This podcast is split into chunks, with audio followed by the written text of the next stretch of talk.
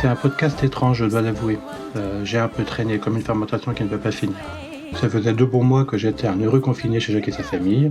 On discutait sans pouvoir envisager, on travaillait comme on le pouvait et surtout comme la nature nous l'imposait.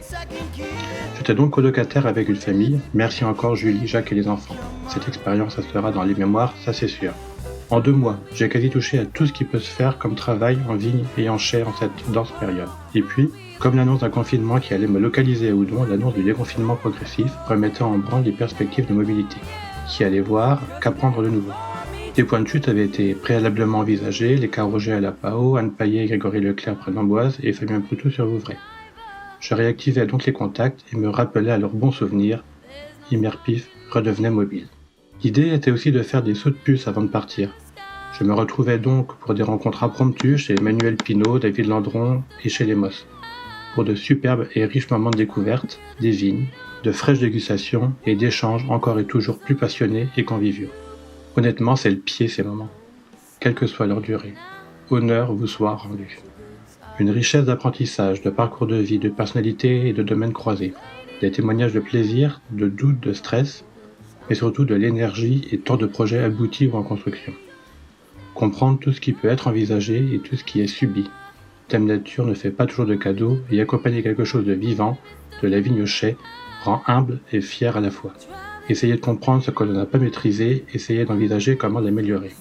Quelle joie donc de capter ces moments, ces moments d'humanité si faciles à vivre, mais aussi si compliqués à transcrire. La technique du métier est aisée à traduire, les perceptions plus subtiles, les sentiments et émotions, n'en parlons pas. Quel mot pour dessiner une vigne en croissance? Quel mot pour alimenter l'énergie d'un vin en barrique? Quel mot pour contenir l'atmosphère d'une cave? Quel mot pour dessiner les contours d'un verre? Quelle langue pour un goût, une texture, une transparence? Quels son pour tous ces bruits mécaniques et végétaux? Quel rythme et quel style pour accompagner les changements d'un pied de vigne, d'un cep nu à la fleur? Nous sommes le 29 mai, je suis dans le TER Tours-Lyon, entre Bourges et Moulins. Moulins était d'ailleurs le premier train que j'ai pris pour aller voir Lorraine début mars. La végétation est tout autre. C'est un long métrage bucolique en panoramique. Je vais à Lyon quelques jours, ça tombe bien, les bars réouvrent. Je vais reprendre des nouvelles, je vais changer ma valise, elle n'est pleine que de vêtements d'hiver, passons à la collection été. Je vais essayer de rattraper le retard pour vous dire tout ce que j'ai vécu de la Loire depuis Oudon.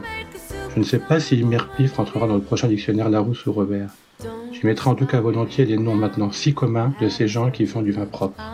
Ces gens sur lesquels on veut lire, écrire et parler. Ces faiseurs et faiseuses de vin que l'on aurait dû rencontrer en salon, un verre à la main et boire leurs paroles.